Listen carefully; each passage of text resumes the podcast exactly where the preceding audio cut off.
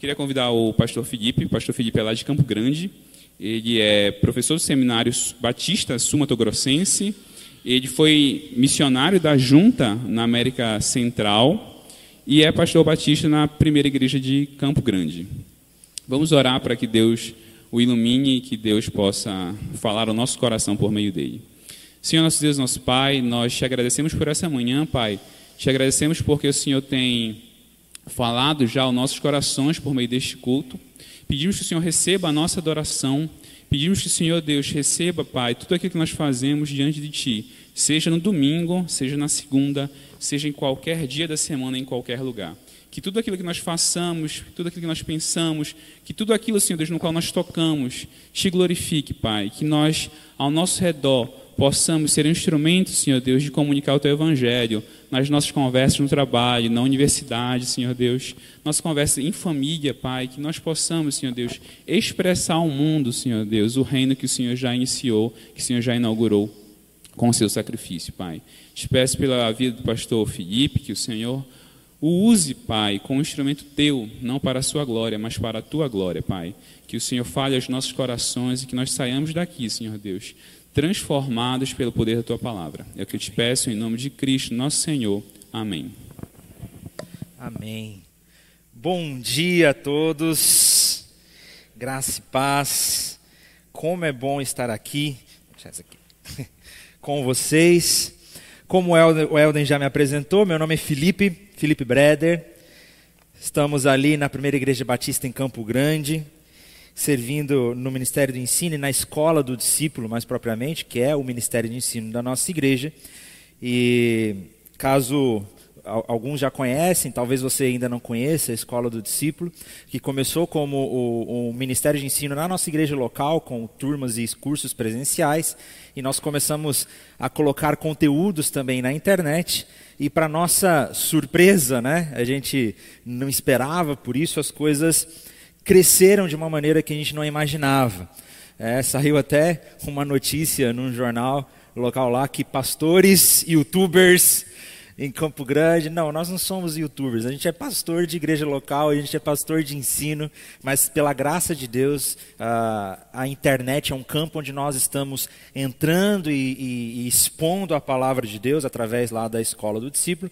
Se você quiser então conhecer, depois acesse nossas redes sociais, o canal no YouTube, Escola do Discípulo, você vai achar lá e você vai ver as nossas carinhas lá e poder acompanhar o nosso conteúdo. E nesse final de semana nós estamos falando sobre cosmovisão cristã, sobre como nós amamos a Deus no mundo. E esse é o tema da mensagem que eu gostaria de meditar hoje, de refletir com vocês nesta manhã, sobre o chamado de Deus para amarmos a Ele no mundo, porque nós estamos inseridos nessa cultura inóspita, nesse ambiente contrário muitas vezes à cosmovisão cristã, e nós somos chamados por Deus para amá-los ali, para amar a Ele ali. Eu não sei se vocês já ouviram alguém dizer aquela expressão, né? Ai, na época que eu vivia no mundo, na época que eu era do mundo.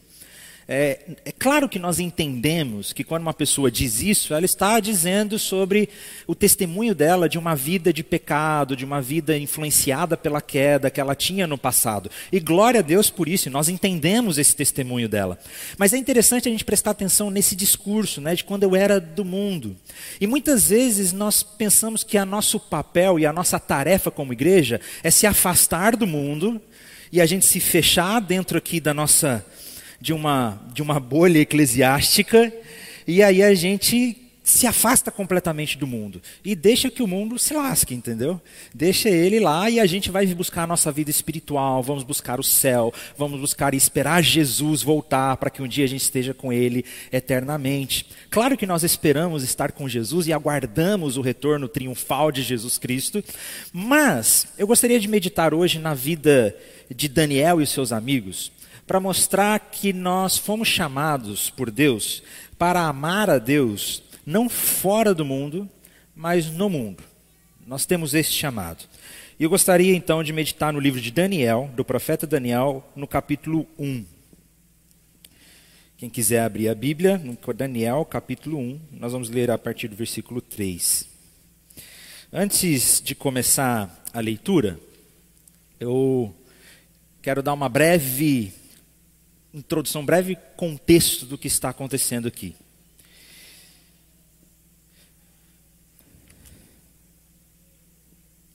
Muito bem.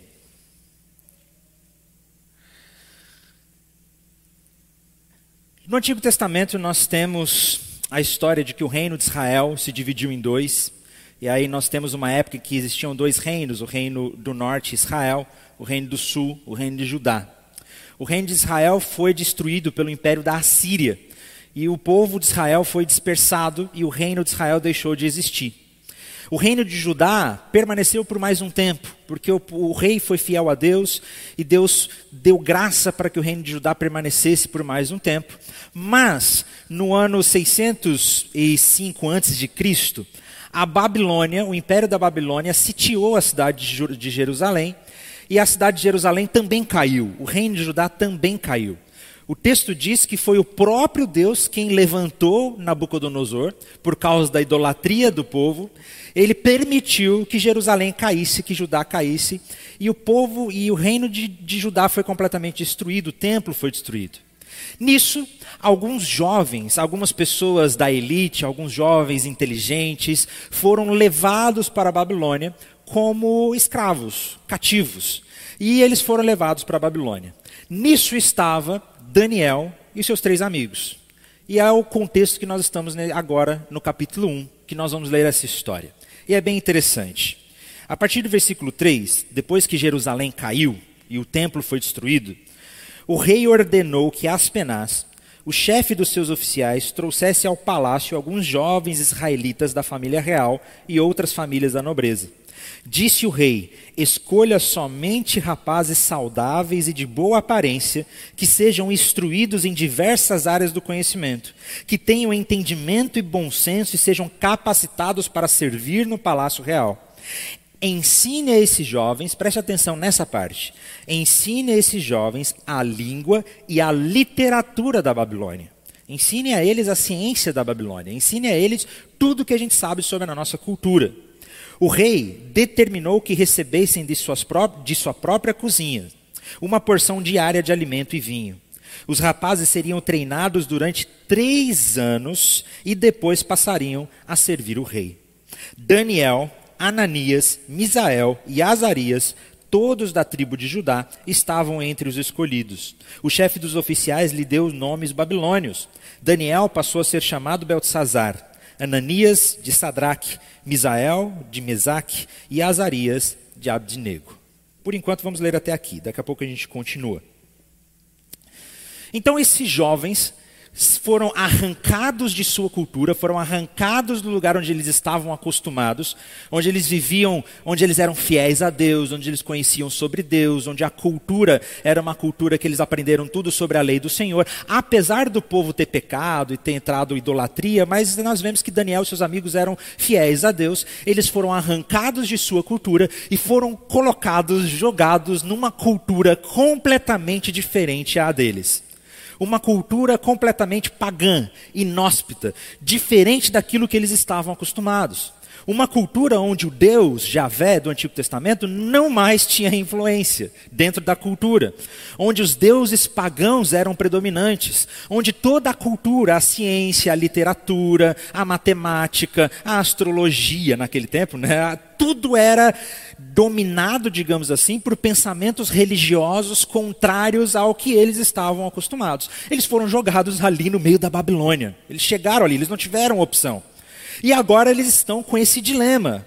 Como que nós vamos viver e ser fiéis a Deus nessa cultura inóspita? Como que nós vamos ser fiéis a Deus nesse mundo caído? Como que nós vamos ser fiéis a Deus nesse ambiente? Isso é muito parecido com a realidade que nós vivemos. Porque, da mesma maneira que Daniel e seus amigos foram colocados no meio de uma cultura completamente pagã, de uma cultura completamente inóspita, nós também estamos no meio de uma cultura caída. Nós também estamos no meio de uma cultura inóspita. O pastor aqui deu o exemplo dessa propaganda que saiu essa semana e nós vemos como que a nossa cultura está com uma direção errada por causa da queda, por causa do pecado. Mas nós estamos aí. Nós estamos no meio dessa cultura da mesma maneira que Daniel e seus amigos estavam. Diante disso, existem algumas possibilidades. Existem algumas ações ou algumas reações que Daniel e seus amigos poderiam ter e que nós também podemos ter diante da cultura. A primeira reação que nós podemos ter diante dessa cultura caída é se afastar dela. Falei, eita, esse negócio aí não é bom não. Isso aí está tudo caído, isso está tudo corrompido. Vamos nos afastar dessa cultura. Vamos nos fechar aqui dentro do nosso gueto e vamos viver para o gueto. Então nós criamos uma linha divisória entre aquilo que é sagrado, aquilo que é espiritual, aquilo que é bom, aquilo que é santo, e aquilo que é mundano, aquilo que é secular, aquilo que não é de Deus, aquilo que o evangelho não tem influência. Vivemos uma vida dualista, como o Yuri falou aqui na sexta-feira e ontem pela manhã, essa vida dividida em duas. Nós separamos, nos afastamos do mundo. E aí nós vivemos no domingo e no final de semana e nos momentos de jejum e oração uma vida espiritual, mas na segunda-feira a gente desliga a nossa chavinha de vida espiritual e vamos viver afastados. Então uma das reações que a gente tem é de se afastar e nos fechar. Uma outra reação possível é tipo, quer saber, vamos deixa que é, é deixar que a cultura nos influencie deixar que essa cultura pagã entre os nossos corações. E aí a gente tem mesmo que deixar e se contextualizar e, e, deixar que essa cultura influencie. A gente tem que ser mais maleável. Mas aí a gente entra tanto ali dentro da cultura que o, a, o evangelho, a palavra de Deus, não tem mais influência nenhuma, não tem mais reação nenhuma. Eu, inclusive, usei um exemplo ontem na minha palestra, que essa situação que nós temos em que nós estamos inseridos nessa cultura é como se nós tivéssemos uma grande rocha no meio do caminho. Nós temos um desafio de tirar uma grande rocha da nossa frente. E uma grande rocha, que muitas vezes máquinas não são capazes de tirar do lugar, a, a, o método utilizado para tirar essas rochas do lugar é explodir essas rochas. Só que não basta só colocar dinamite por cima da rocha. Se a gente coloca dinamite ali por cima da rocha, a gente vai causar um grande alvoroço, vamos causar um grande barulho, mas não vai ter efeito nenhum. A rocha vai continuar lá. Muitas vezes, quando nós nos afastamos desse mundo, dizemos: não, vamos nos fechar aqui, vamos esperar Jesus voltar, não vamos nos envolver com esse mundo mal. Muitas vezes, quando a gente faz isso, eu creio que é como se a gente colocasse essa dinamite por cima da rocha. A gente até causa um alvoroço, a gente causa barulho, a gente faz algum, tem alguma reação, mas não causa transformação nenhuma. Uma outra possibilidade, ou melhor, para que a rocha realmente seja removida, é necessário fazer buracos nessa rocha, né? eles fazem perfurações na rocha e colocam a dinamite lá dentro da rocha. E aí sim ela explode. Isso significa que nós precisamos entrar nessa cultura, nós precisamos entrar nessa rocha para causar transformação verdadeira. Mas um outro perigo que nós corremos é de só fazer essa perfuração, ou seja, nós entramos na cultura, nós entramos no mundo, mas a gente se deixa ser moldado por ele. A gente vai contra Romanos capítulo 12, que o apóstolo Paulo diz: Olha, não vos conformeis com esse mundo. Não, mas a gente toma forma do mundo mesmo. Então a gente faz é, o buraco, entra na cultura, mas não causa transformação. Mas se nós queremos tirar essa rocha do lugar, nós precisamos tanto entrar na cultura, mas também colocar dinamite lá dentro para causar um impacto, para causar a transformação, para causar uma explosão. Então nós temos essas reações possíveis. E é interessante o que aconteceu com a vida de Daniel e os seus amigos. Porque o texto vai dizer que quando eles chegaram na Babilônia, eles foram lançados e colocados na Universidade Federal da Babilônia. Né, se a gente for se nós formos contextualizar. Eles foram colocados ali para aprender sobre ciência, sobre matemática, sobre literatura. Eles foram colocados para aprender sobre tudo que a Babilônia tinha a oferecer. E é interessante que todas essas ciências da Babilônia eram carregadas de, de misticismo, eram carregadas de coisas ruins também. Tinham coisas boas, mas também tinham coisas ruins. E é interessante que Daniel e seus amigos, eles entendem que se eles querem ser fiéis a Deus, eles não devem se afastar disso mas deles devem entrar na cultura e entender e estudar e, e aprender tudo que eles tinham que aprender ali dentro. Não houve resistência ao, ao, fato deles aprenderem a literatura, deles aprenderem a ciência, deles aprenderem a cultura da Babilônia. Eles entraram ali e se tornaram os melhores. Inclusive, nós vamos ver no, no, mais para frente, no final do texto, que eles se tornaram realmente os mais sábios, os mais inteligentes. Daniel e seus amigos entenderam que eles poderiam entrar na cultura e que tinham coisas boas que eles podiam, poderiam aprender ali dentro. Isso é muito interessante, porque nós vamos ver que Deus nos chamou não para nos afastarmos do mundo, mas para entrar entrarmos no mundo e amarmos a Deus no mundo. O próprio Jesus, nosso Senhor, Deus entre nós, quando estava orando antes de ser crucificado, ele tem aquela famosa oração em que ele diz: Pai, não peço que os tire do mundo. Então a oração de Jesus não foi para que Deus arrancasse a gente do mundo, mas que os proteja do maligno. Eles não são deste mundo, como eu também não sou. Consagra-os na verdade, que é a tua palavra. E olha só, assim como tu me enviastes ao mundo, eu os envio ao mundo. Nós somos chamados por Deus não para nos afastarmos do mundo, mas para amarmos a Deus no mundo. E entendemos, entendermos que nós temos um chamado, uma vocação para realizarmos boas obras no mundo. Como diz o texto de Efésios, que nós somos chamados de antemão, porque somos criação de Deus realizada em Cristo Jesus para fazermos boas obras a quais Deus preparou de antemão para nós. Quando nós falamos que Deus nos criou para boas obras, muitas vezes vem na nossa cabeça caridade, ajudar a velhinha a atravessar a rua, né, fazer uma boa ação. Isso tudo é coisa, isso tudo é muito bom, isso também são boas obras. Mas você já parou para pensar que ser um arquiteto que trabalha pela beleza da cidade também é uma boa obra? Que se você é um barbeiro ou uma cabeleireira que deixa alguém mais bonito, você também está fazendo uma boa obra? Se você é um cientista que busca glorificar a Deus através da ciência, você também está fazendo uma boa obra.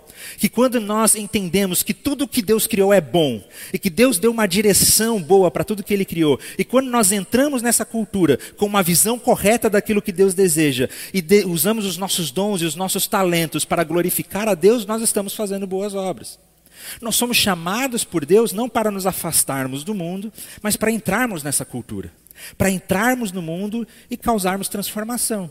E Daniel e seus amigos entenderam que eles não deveriam se afastar nisso, disso. Na verdade, eles se tornaram os melhores, eles seriam instruídos em toda a sabedoria, eles seriam doutos em ciência, em conhecimento, eles seriam versados no conhecimento, competentes para servirem ao rei. Eles entenderam que ao entrar na universidade, que estudar a cultura, a literatura, o pensamento, que entender como o povo babilônico estava pensando, isso glorificava a Deus, isso era ser fiel a Deus.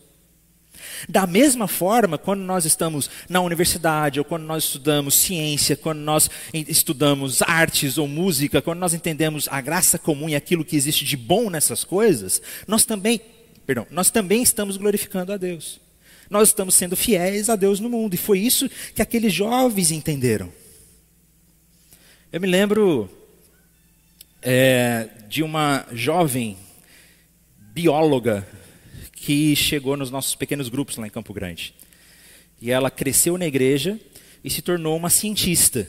Ela é cientista mesmo, de viver dentro de laboratório, fazendo pesquisas com micro-organismos. Ela cresceu dentro da igreja, mas ela estava em profunda crise ela estava em profunda crise porque ela ouvia dizer que existia um grande, uma grande separação, que se ela quisesse ser cientista, ela não podia ser cristã. Que se ela fosse cristã, ela não podia ser cientista. E que ela não glorificava, ela estava se sentindo culpada, achando que ela não estava glorificando a Deus a estudar ciência, a estudar biologia, microbiologia, que é a especialidade dela. Ela está terminando o mestrado dela e ela trabalha dentro de um laboratório. E ela chegou nos nossos pequenos grupos e nós começamos a conversar e eu comecei a apresentar a cosmovisão cristã para ela, o chamado que Deus tem para nós de entrarmos na cultura e amarmos a Deus na cultura.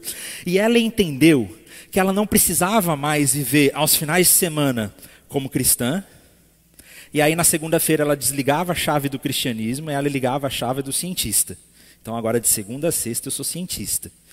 Aí depois ela desligava a chave da, do cientista e chegava o final de semana, agora eu vou ligar a chave do cristianismo. Ela entendeu que não existia esse conflito mais.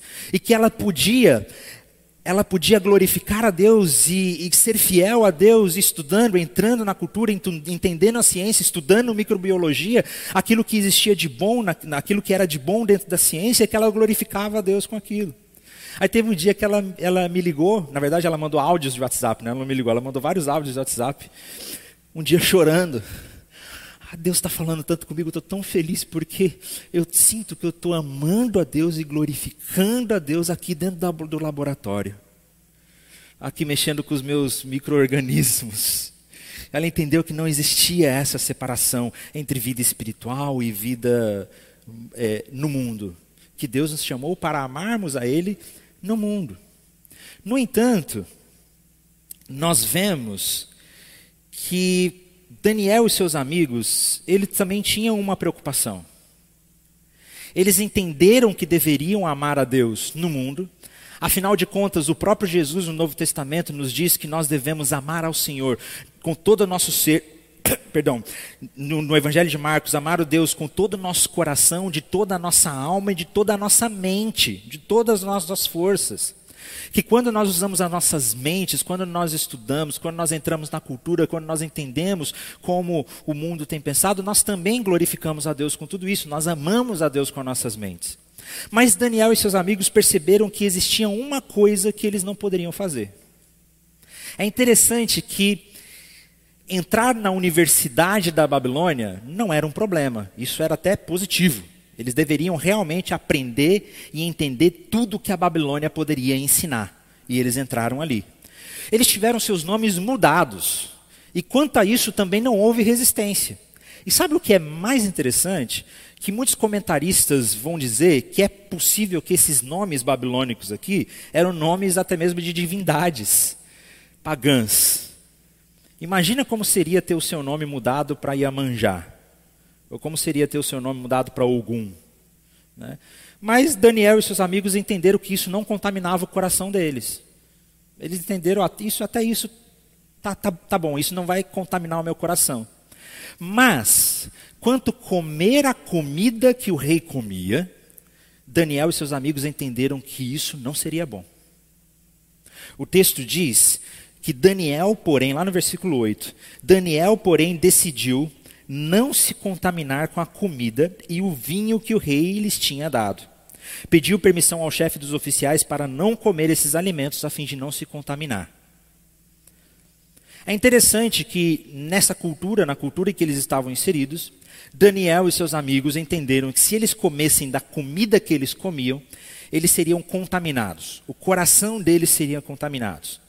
Por que isso? Porque a comida, né? Quer dizer que a gente, se a gente comer a comida que o mundo faz, a gente vai ser contaminado? Não. É porque nessa cultura, no tempo em que eles viviam, a cultura hebraica, né, a cultura judaica, eles tinham, eles tinham um, um, rituais religiosos a respeito da comida. Tanto das comidas que eram consideradas impuras, alimentos que eram considerados impuros, que eles não poderiam comer, e até mesmo quanto ao método de preparação da comida, o jeito que a comida era preparado, ou se a comida era oferecida a ídolos. E eles entendiam que se a comida não fosse da, preparada da mesma maneira como eles estavam acostumados, se essa comida fosse sacrificada a ídolos, ou que se eles comessem uma comida que não lhes era permitida, eles teriam seu coração contaminados. Eles estariam cerimonialmente impuros. E se eles estivessem cerimonialmente impuros, eles não teriam acesso a Deus. Esse era o pensamento de Daniel e seus amigos naquele tempo. Eles entenderam que eles poderiam entrar na cultura, que eles poderiam estudar ciência, literatura, as artes da Babilônia, que eles poderiam até ter seus nomes mudados, mas quanto a se contaminar cerimonialmente, aquilo que contaminava o coração deles para que eles não tivessem mais acesso a Deus, isso era um perigo.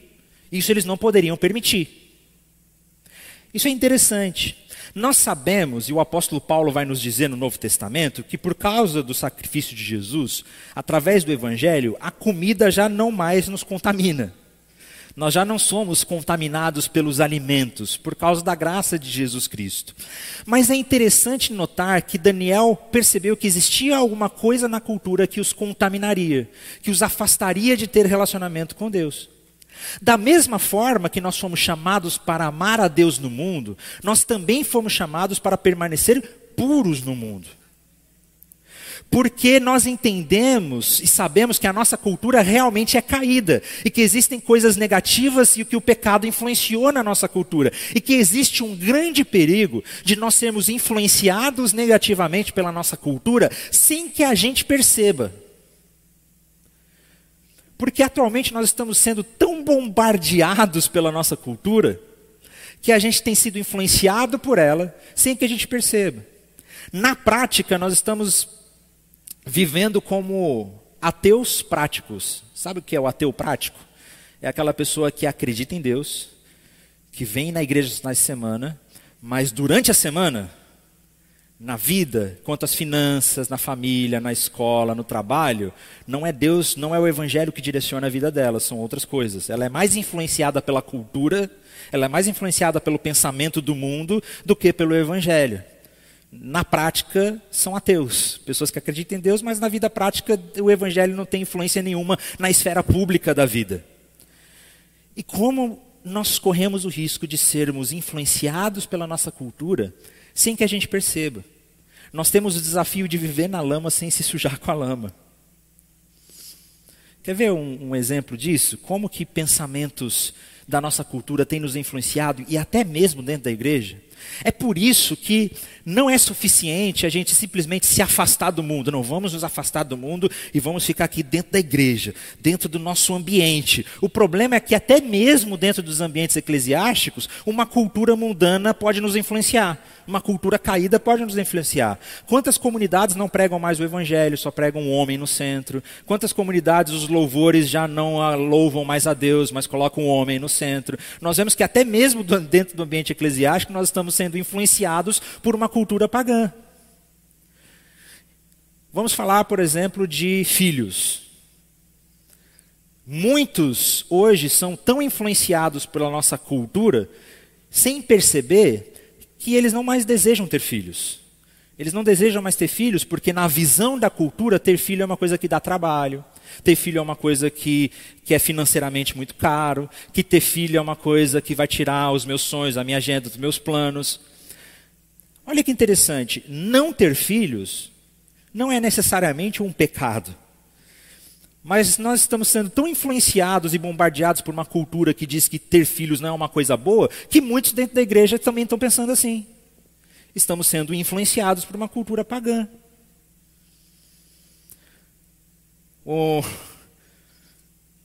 Recentemente, surgiu, no começo do ano, surgiu uma polêmica no Twitter sobre assuntos sociais, assuntos de racismo, de identidade, de gênero, essas coisas todas, a respeito de um reality show que estava passando na TV, o famoso Big Brother, né? Estava passando é, as polêmicas sobre é, sobre racismo e sobre essas coisas todas, e eu achei, eu achei essa discussão interessante. E aí eu pensei, como pastor, como teólogo, eu, eu vou ver isso aí. Eu vou ali, eu vou entender o que está acontecendo.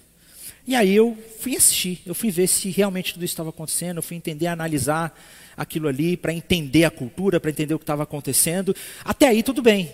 Realmente, nós somos chamados para entender o pensamento desse tempo, para entender o que está acontecendo, para entrar na cultura. E eu comecei a ver. Aí eu analisei, pensei, escrevi.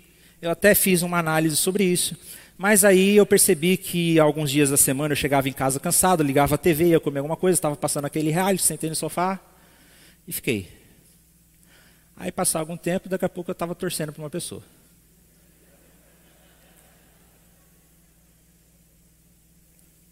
Aí passou um tempo, eu comecei a perceber que eu estava ficando empolgado e animado com uma fofoca. Aí eu fiquei empolgado com uma briga. E aí eu comecei a perceber que eu estava gostando de coisas que são imorais. Imorais no sentido de briga, fofoca, discórdia, esse tipo de coisa eu comecei a ser influenciado por uma cultura pagã sem que eu me desse conta. Isso tem acontecido muito com a gente, nas séries, nos filmes. A gente está assistindo alguma série e tem lá um, uma coisa imoral, aquilo nem escandaliza mais. Tamanho é o perigo de nós sermos influenciados por uma cultura pagã. Meu Deus, eu não posso, eu preciso, o meu radar precisa acender. Eu preciso, assim como Daniel e seus amigos, entender que sim, eu fui chamado para amar a Deus no mundo, mas sem me contaminar com o mundo. E foi o que eu entendi naquele momento. Esse é um grande desafio, porque como que eu vou entrar no mundo sem ser me contaminado com ele? Como que eu vou entrar no mundo e amar a Deus no mundo sem que o, o, o, mundanismo influencie, me influencie sem que eu perceba? Ontem eu estava conversando com o Yuri aqui, ele mencionou dos três R's, né? que é muito interessante pensar nos três R's. Que quanto à cultura, ou pensamento onde nós estamos vivendo, tem os três R's.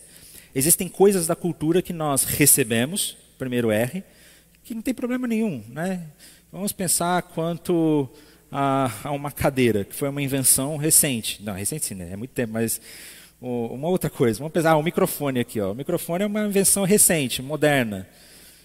Isso é uma coisa que nós podemos receber, não tem problema nenhum. Isso não, não influencia negativamente nada, não tem nada contra isso. Então, existem coisas da cultura que nós recebemos. Existem outras coisas da cultura que nós entendemos que o pecado influenciou e que deu uma direção errada, que nós rejeitamos. Eu gosto muito de assistir filmes e séries, eu gosto muito dessas coisas. Eu gosto muito de cinema, de fantasia, de, de desse tipo de, de material. O problema não está no cinema, o problema não está nos filmes, o problema não está nas músicas em si. Porque tudo que Deus criou é bom, toda a arte tem resquícios da criação de Deus aí. O problema não está nisso. Mas um dia eu fui assistir um filme, e quando eu comecei a ver aquele filme, o filme já começou com uma cena assim imoral. Eu, opa, aí pulei, né? A gente pula lá, vamos, vamos ver.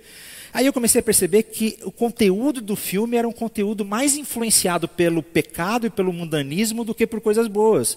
Com palavras imorais, com coisas imorais e tudo. E imediatamente eu desliguei e falei: não, esse filme eu rejeito. Isso eu rejeito. Esse aspecto caído da cultura, eu não quero me contaminar com ele. O problema não está no cinema, nos filmes. Nós não podemos dividir o mundo entre sagrado e profano, entre isso, isso é de Deus, isso não é de Deus. Não, mas entender aquilo que é bom, aquilo que glorifica a Deus e aquilo que o pecado contaminou. Tem, tem coisas que a gente rejeita. É o segundo R. E o terceiro R é que tem coisas que nós entendemos que Deus criou e que tem uma direção boa dada por Deus, mas que o pecado corrompeu, mas que ainda pode ser redimido, que ainda pode ser remido pelo sangue de Jesus. Uma psicóloga que não era cristã chegou também nos nossos pequenos grupos lá, na igreja. Ela chegou através da escola do discípulo. Ela começou a assistir e acompanhar a escola do discípulo, e ela era de Campo Grande, então ela começou a visitar os nossos pequenos grupos. Primeiro ela começou a visitar a igreja, aí um dia nós convidamos para ela nos pequenos grupos, e ela começou a visitar e frequentar os nossos pequenos grupos. E ela é uma intelectual, ela é uma estudiosa, mestre em psicologia, e ela gosta de ler teóricos da, da psicologia, ela, é, ela ama a psicologia. E quando ela entrou e começou a caminhar com a gente, ela também teve esse conflito. Então quer dizer que agora eu vou ter que abandonar todo o meu conhecimento, eu vou ter que rejeitar tudo aquilo que eu estudei, eu vou ter que rejeitar aquilo que eu entendi como mestre em psicologia. E eu comecei a falar: não, isso é algo bom. Deus te chamou para amá-lo no mundo, para entender, para estudar tudo isso. Mas, mas aí eu comecei a apresentar para ela uma cosmovisão cristã e pensamentos de psicólogos cristãos e pensamentos de pensadores cristãos. E mostrei para ela que aquele conhecimento que ela tem de psicologia, através do Evangelho de Jesus, poderia ser um pensamento redimido poderia ser um pensamento que glorificava a Deus, que ela não precisava se afastar do mundo quanto ao dom que Deus deu para ela, mas que ela poderia deixar que a cosmovisão cristã e que o evangelho desse essa provisão para ela porque nós somos chamados para amar a Deus no mundo sem nos contaminar com o mundo. Então nós temos que ter esse, esse radar de alerta quanto àquilo que pode estar influenciando a nossa mente negativamente. Mas como que eu como que eu consigo então, Felipe, saber aquilo que é bom, aquilo que não é? Como que eu consigo viver no mundo sem me contaminar com o mundo? Como que eu consigo ter forças para viver nessa cultura sem me contaminar com essa cultura. E aí eu gostaria de trazer esse último ponto, em que nós podemos contar com a provisão divina. Nós podemos contar com a provisão divina. O texto é um pouco longo, então eu quero resumir o que acontece. Que Daniel chega então para o cozinheiro do rei e diz: Olha, nós não podemos nos contaminar com essa comida. Essa comida não é boa. Então deixa que a gente coma só salada e vegetais. E aí, imediatamente, o copeiro do rei ficou preocupado com isso, falando: não, de jeito nenhum. Eu não posso, porque se eu der para vocês só salada, só vegetais, vocês vão ficar muito mais fracos, o físico de vocês vai aparentar que vocês não estão comendo a mesma comida, e se o rei descobrir, eu vou ser morto. E vocês precisam comer a mesma comida.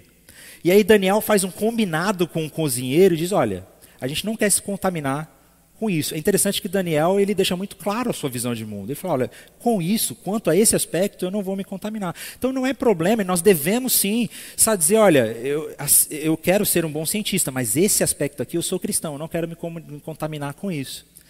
E Daniel diz: olha, nós não podemos nos contaminar com isso. Então faça um teste com a gente, deixe a gente comer só vegetais por 10 dias, e aí no final você vem e faz e compara e vê qual foi o resultado. E aí o, o, cozinheiro ele aceita isso. Ele fala, tá bom, vamos fazer essa experiência por dez dias. E o texto diz que Deus estava com eles. É interessante que não foi o esforço deles mesmo. O texto diz que Deus estava com eles. E porque Deus estava com eles, no final daquela experiência de dez dias, os jovens, Daniel, o Daniel e seus amigos, pareciam mais saudáveis e mais fortes que todos os outros da corte.